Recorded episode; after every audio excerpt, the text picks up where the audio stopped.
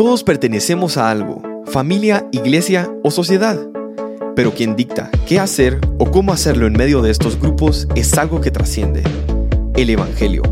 A través de él podremos vivir extendiendo nuestra mano al necesitado, escuchando al cargado y abrazando al vulnerable. Y de eso hablamos aquí, en conversaciones cotidianas que apuntan a la esperanza eterna. Bienvenidos a otra edición de Religión Pura, el podcast de Alianza Cristiana para los Huérfanos. Bueno, muchas gracias por estar con nosotros en otra edición de Religión Pura. Mi nombre es David McCormick, que estoy acompañado por Sara de Ruano, que es nuestra directora de programas. Y Aisha de López, nuestra presidenta. Basta. Casi nos tratamos siempre entre nosotros, señora presidenta. Claro que sí. Con Así le gusta que yo Con le mi diga. t-shirt de Black Panther. Con, Claro con sí. formalidades y Y respeto. su muñeco. Formalidades como es Aisha, una Sí. persona sumamente formal. Y seria. y seria, claro con sus peluches aquí en cabina. Eh, estamos agradecidos también con Open Marketing que nos tiene aquí. Eh, y no solo como abren la puerta y que entren, aquí hay siempre alguien de ellos sentado. Gracias por estar con nosotros y tenernos paciencia, escuchar nuestras conversaciones y convertirlas en obras de arte que llegan a ustedes por medio de los podcasts. También gracias a Mirna Espinosa, que trabaja también. Sí. ¿Cuál es el puesto La de queremos, la queremos. Es gerente. Es de- magia. Directora de Es directora de magia, tecnología. diseñadora, Ella hace de medios. Pero Mirna también trabaja en ACH, que es una bendición para nosotros, Mm. de verdad. Estamos muy agradecidos. Um, y hemos venido hablando, bueno, de diferentes cosas, em, pero vamos a estar hablando sobre algún aspecto que nosotros, la mayoría que nos escuchan son padres, y si no lo son, em, conocen a diferentes padres. em, y es importante que, que vayamos profundizando eh, nuestro impacto que podemos tener, eh, eh, profu- profundizando nuestro entendimiento sobre el impacto que nosotros tenemos en las vidas de nuestros hijos. Ahora, cada persona que nos escucha es un hijo, es hijo, es hija, que ha sido, aunque tus papás ya no estén, eh, tú eres hijo, o sea, eso ha sido un rol que, que tenías desde que naciste y, y- y siempre vamos a tener ese, ese- esa parte de nosotros que somos. Y los que somos creyentes, Dios eh, creó el universo en que nosotros llegáramos a ser parte de su familia siendo no hermanos, no tíos, no esclavos, no sirvientes, sino hijos, ¿verdad? Por medio de Jesucristo. Entonces es importante que entendamos ese error, pero cuando estamos hablando del impacto que vamos a tener en la vida de nuestros hijos, en nuestra paternidad, maternidad, eh, algo que veníamos hablando con Sa- Sara, y esto se ha- también se ha estudiado, algo que más afecta en, la, en el estilo de apego, es decir, la forma predecible que yo voy a interactuar con mis hijos, la forma que ellos van a interactuar conmigo, es mi mundo interior. Lo que más va a afectar lo- la forma en que nos relacionamos y también en la estabilidad de mis hijos. Obviamente cambia, según las etapas que, que cuando son chiquitos soy, somos las únicas personas en su mundo. Cuando ya salen de nuestras casas somos personas importantes, pero también hay más personas importantes. También ya están viendo sus terapeutas para procesar el daño que nosotros causamos. Em, pero impacta muchísimo nuestro propio mundo interno. Entonces, Sara, ¿cómo definirías ese mundo interno? Ay, estábamos compartiendo hoy en la mañana con David y, y yo le hacía referencia a un libro que estoy leyendo que se llama Los patitos feos de Boris Cyrulnik. Y, y él hace referencia y un estudio, un como experimento que, que hicieron en el que, en el que evaluaron ese mundo interno, ese, ese, esas estructuras mentales que tenemos, ese diálogo interno que manejamos nosotros de acuerdo a nuestra historia de vida, a todos los acontecimientos vitales, a, a cómo, cómo vamos elaborando, cómo vamos entretejiendo toda nuestra historia de vida, cómo nos vemos a nosotros mismos, nuestro propio estilo de apego. Y me, me- me llamó mucho la atención que decía que en ese experimento ellos hicieron una entrevista a mamás embarazadas, mujeres que estaban esperando bebé, y les preguntaron em, cómo se veían y, y les pidieron un diálogo que relatara cómo creían que ellas iban a ser como mamás con ese bebé que estaban esperando. Y, y ellos pudieron identificar en todas estas mujeres a las que entrevistaron eh, no recuerdo exactamente bien si tres o cuatro estilos, em, en- entre los cuales podían clasificar todos los relatos, ¿verdad? Eh, y lo sorprendente fue que les dieron seguimiento a estas mamás y cuando los niños nacieron, el estilo de apego que los niños desarrollaron era muy congruente al discurso Mm. de la mamá, de cómo la mamá se veía ejerciendo esa maternidad. ¿Verdad? Por ejemplo, una mamá que decía, ay, es que tengo mucho miedo, el bebé, eh, o sea, va a depender de mí 100% y yo no voy a saber qué hacer y yo estoy muy asustada. O, o- o mamás un poco más desapegadas, más, "Mm, sí es un poco, eh, creo que va a ser difícil, pero mm, vamos a ver cómo se van ahí dando las cosas. O, o- o mamás muy ilusionadas, muy comprometidas, muy, muy claras con lo que iba a implicar esa, ejercer esa maternidad, ¿verdad? Muy, muy, ya hablando de, eh, eh, con palabras protectoras para el niño. Entonces, ¿cómo, cómo al, al ver ya y dar seguimiento a, a esos niños ya desarrollándose y ahí pues entran en escena que, que utilizaron, por ejemplo, el, el experimento de Mary Ainsworth con, con el tema de, de la situación extraña para determinar este estilo específico de apego que cada uno de los niños relaciona- eh, desarrollaron, pero está directamente relacionado con el mundo interno de los papás, o sea, con, con su propio estilo de apego, con sus estructuras y esquemas de pensamiento, con toda su historia de vida, ¿verdad? Eh, hay otro libro que me encanta, que, que me imagino, David, no sé si lo has leído tú, Aisha, pero si no, súper recomendado, eh, se llama El Poder de la Presencia. Dice cómo nuestra presencia como papás moldea, configura el cerebro de nuestros hijos. Y es, es exactamente eso. Wow. Wow. Así de fuerte. Definitivamente siempre nos estamos hablando a nosotros mismos. Ujú. Sí. Es- es que, seas consciente o no, siempre estás teniendo un diálogo interno y Sí. se rebalsa por algún lado. En tus gestos, en tu interacción, en tus expectativas de la relación, ¿verdad? Y mm, para bien o para mal, o sea, no sé si estoy más aterrada que otra cosa de oírte. Porque realmente, o sea, qué, qué tremendo, ¿verdad? vos? Ujú. Y, y vol- volteo a ver a mi propia infancia y recuerdo ciertas escenas, ¿verdad? Con mi mamá o con mi papá lo que sea, y digo, pobre mi papá, ¿qué, es- qué habrá estado Mm. sufriendo adentro, ¿verdad? Vos, Mm. y cuando uno va creciendo, vas enterándote de partes de la historia que Mm. obviamente de niño no tenías por qué saber. Claro. Entonces digo, wow. Y que gracias a Dios ni nos enterábamos. Sí, claro, te querían proteger, ¿verdad vos? Y, y a la gran mi mamá habrá estado pensando o sintiendo tal cosa y para mientras criándonos, ¿verdad vos? O sea, tanto que vos decís, definitivamente moldea y marca para bien o para mal. Y configura, para bien o para mal. Sí.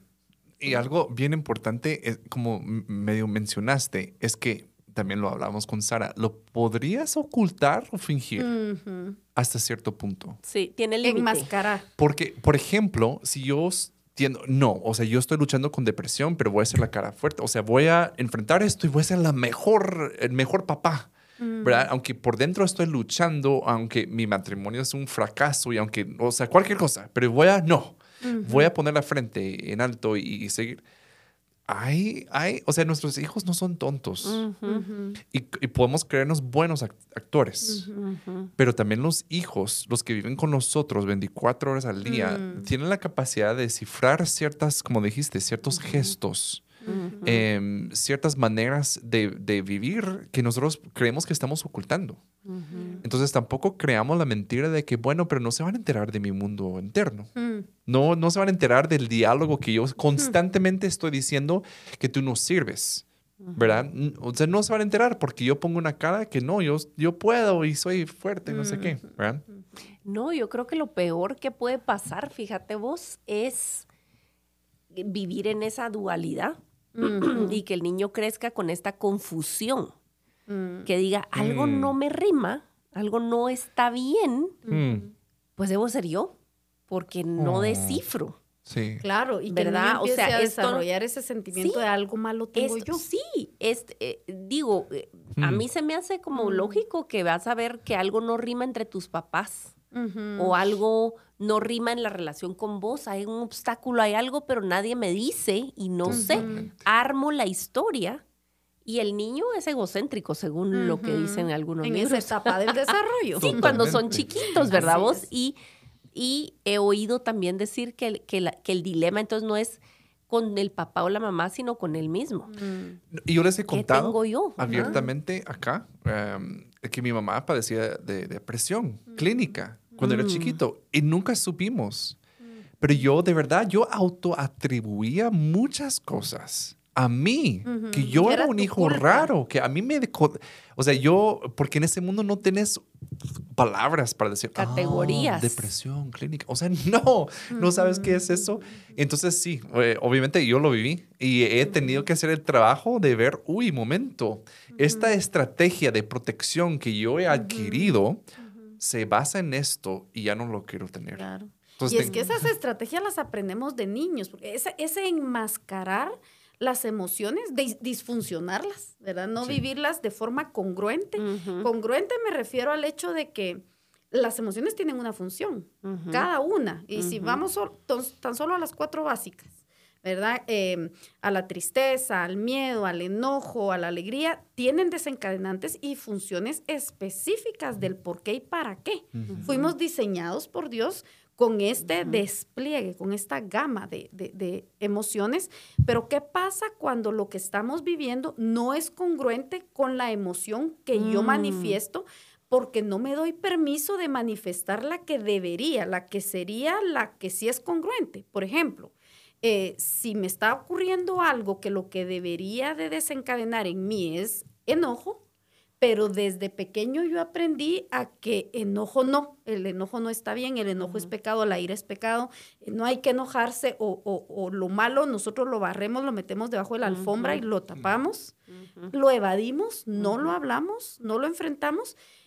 Me siento más cómodo en ese aspecto con mejor miedo, porque entonces me, estoy vulnerable, estoy, o por el contrario, si lo que estoy viviendo me genera miedo, pero el miedo es una situación, es una emoción que me, me incomoda, como subjetivamente yo la vivo, me hace sentir vulnerable, entonces mejor manifiesto miedo. Y ahí es donde, y ahí es, eh, enojo, perdón, y ahí es donde disfuncionamos las emociones porque no es congruente lo que nos está pasando con la emoción que me permito expresar. Y el punto que tal vez no estamos tan conscientes es que lo estamos modelando para nuestros hijos. Totalmente. Es inevitable para mí eh, cruzar las calles, ¿verdad vos? Y decir todo esto que estamos hablando en un ambiente de iglesia Mm, y una enseñanza superficial y torcida de cómo se maneja las emociones y, y las circunstancias diferentes en las familias y todo el rollo. Incluso cómo manejas las realidades difíciles de tu pasado am, e- e- en un contexto de iglesia, donde se te dice que sentir tristeza no es compatible con Con vivir en fe. el gozo. Con la fe. Ajá, te falta fe. Si estás triste, te falta fe o no estás confiando en Dios. Si, En el si amor de perdiste a alguien que amás y estás triste, un día estás triste, entonces no tenés fe que va a vivir en vida eterna y que Ujú, alegrate. ujú. O sea, digo, toda esta mezcla que ya nosotros por diseño divino, estás diciendo, creas un discurso, ¿verdad Claro. vos? Venís y te intersectas con estos otros discursos dentro de la iglesia que te imposibilitan Ujú. procesar las emociones de manera correcta delante de Dios, Mm, un Dios que lloró. Qué impresionante, Sí. porque se crea, yo pienso que te tenés el riesgo de que te blinden. Te blindas. Pues sí.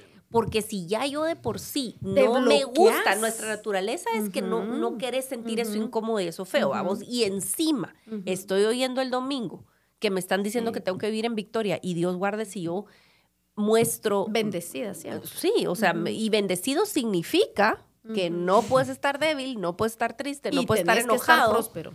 Correcto. Hablando, sí, hablando del enojo que, que en, en episodios anteriores mencioné que, que he, he estado lidiando, alguien me escribió porque como ya salió al aire ese, ese episodio, digo, estoy algo enojada, vos, esta, esta temporada estoy experimentando algo de enojo, no sé qué. Alguien muy amable me escribió así como, mira, este, pues, pues, con todo respeto, pero por tu edad, tal vez deberías de examinarte o algo así, como hormonal, porque Anda con el ginecólogo. Asuntos que en la perimenopausia y el rollo. Y digo, tiene su lugar, tiene su lugar y qué sensible decir, esto también puede tener un origen biológico, ¿verdad? Vos, Hermana. hermana, tú sabes toda la historia.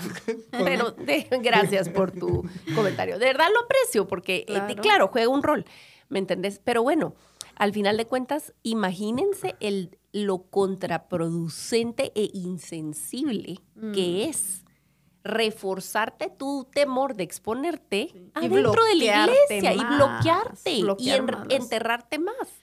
¿Me Sí. entendés? Qué terrible es, y, y de verdad lo digo tristemente por experiencia, empecinarte en vivir Mm. una fachada.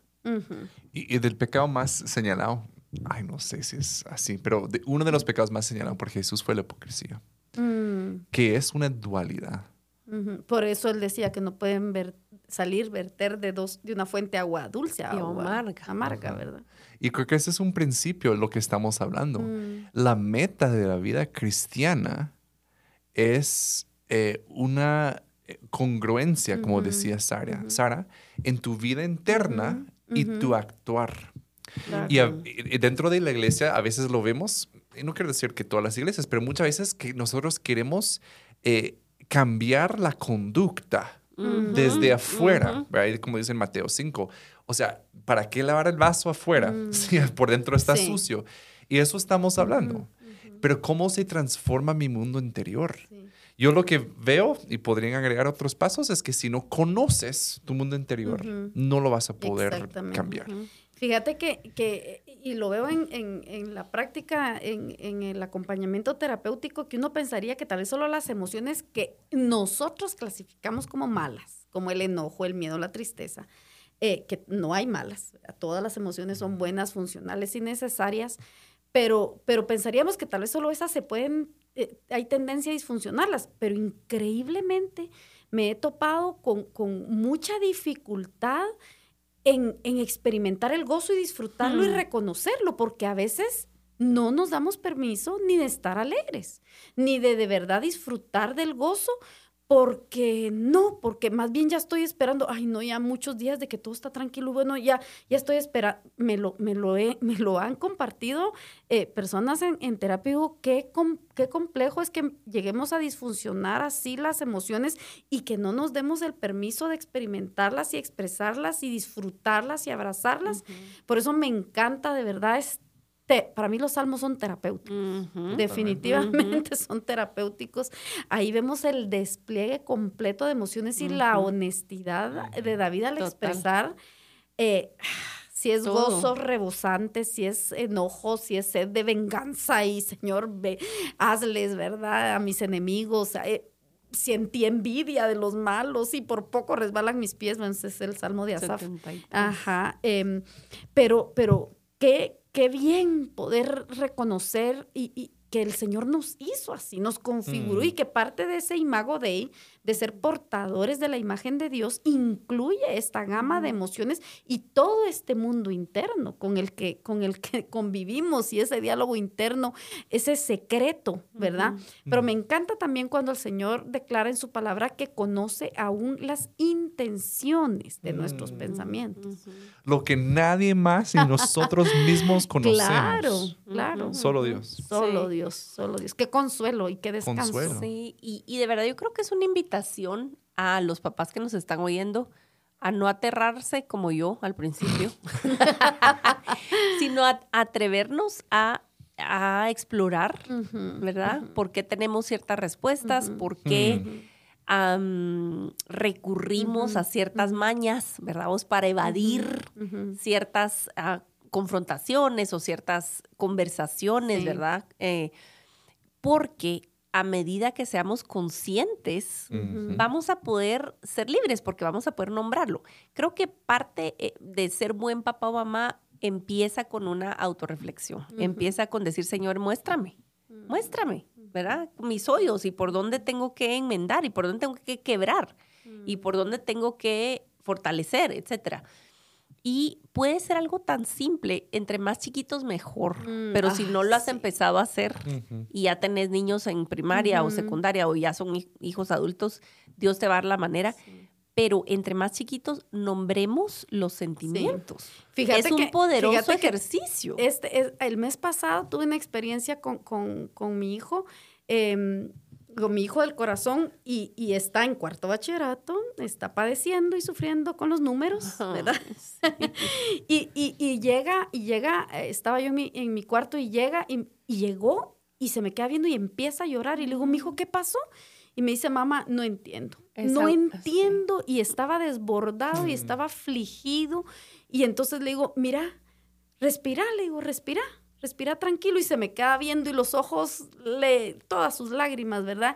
Y me dice, es que, es que siento impotencia. Y le digo, mira, no sabes cómo te felicito porque primero venís y buscas ayuda en un lugar seguro, que soy yo. Yo voy a buscar cómo ayudarte.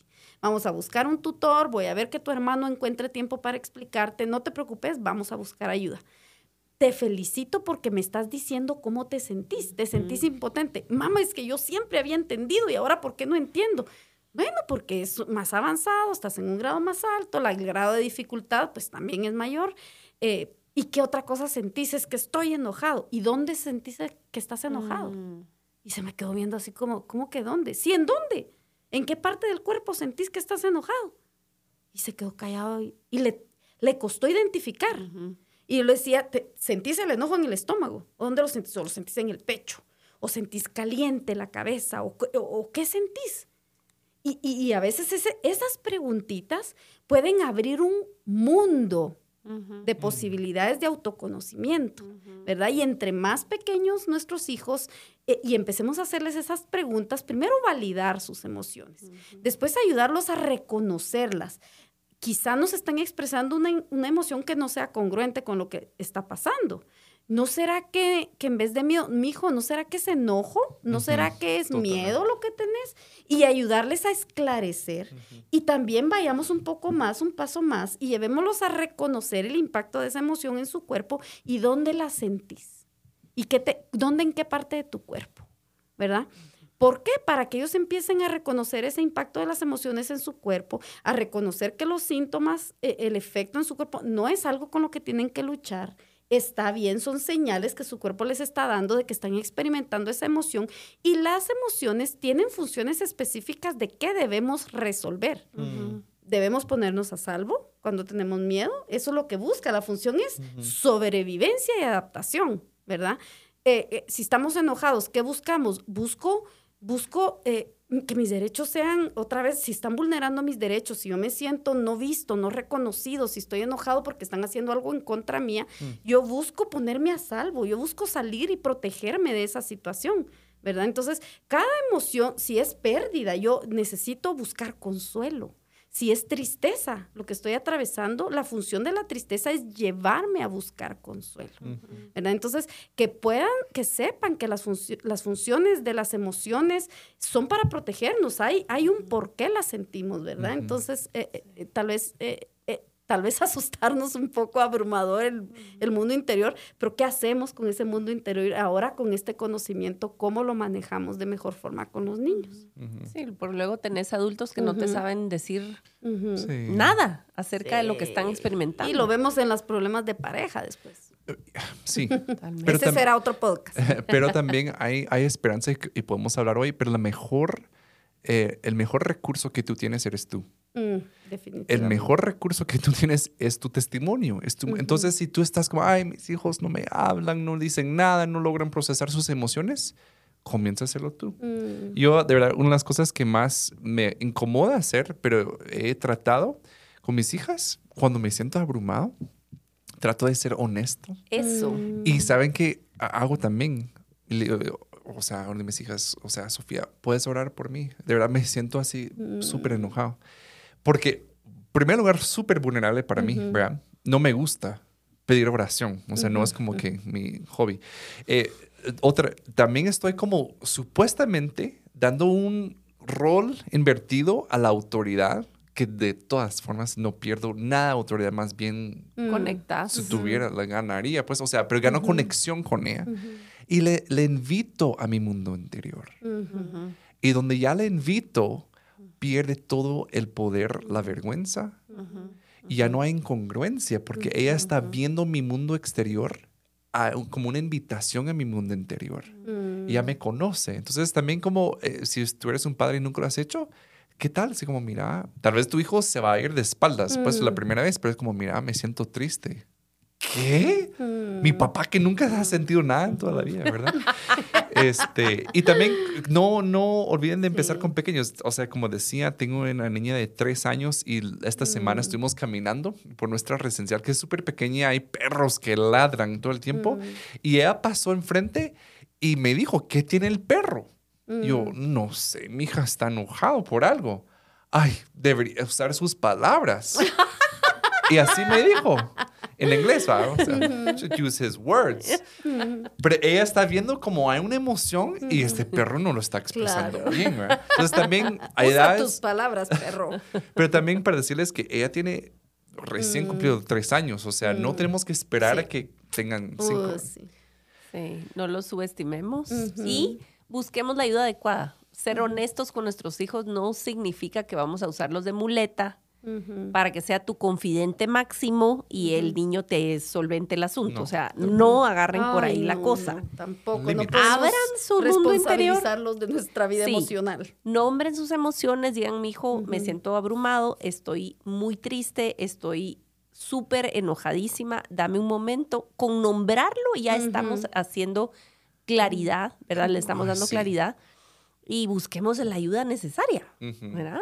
Como decía yo a Sara ayer, claridad es bondad. Ay, sí. De verdad, cuando Puede tenemos... ser tan abrumador. En que no inglés haya es clarity claridad. es charity. No, no, o sea, clarity is kind. Mm. O sea, yo diría, o sea, Mm. cuando hay claridad es, es bondadoso. Cuando no hay claridad Sin es cruel. Sin de verdad. adivinanzas. Cuando estamos, eh, o sea, y por eso la manipulación es tan Mm. cruel. O sea, cosas así es crueldad. O Recordemos, claridad es bondad, ¿verdad? Entonces, cuando no hay claridad, eso es cruel. Pero creo que podríamos hablar mucho de Sí. esto. Les animamos a tomar un paso hacia exponer, explorar, eh, redimir su mundo interior. Y Dios está interesado en ese trabajo, así que no estamos solos en eso. Muchas gracias por estar con nosotros en Religión Pura. Agradecemos sus comentarios, por compartir, compartir nuestro contenido. También visiten nuestra página achlatam.org que tiene recursos disponibles para que sigamos aprendiendo juntos y nos veremos acá la próxima vez. La religión pura y sin mancha delante de nuestro Dios y Padre es esta. Visitar a los huérfanos y a las viudas en sus aflicciones y guardarse sin mancha del mundo. Gracias por acompañarnos en otro episodio de Religión Pura. Síguenos en nuestras redes como Alianza Cristiana para los Huérfanos.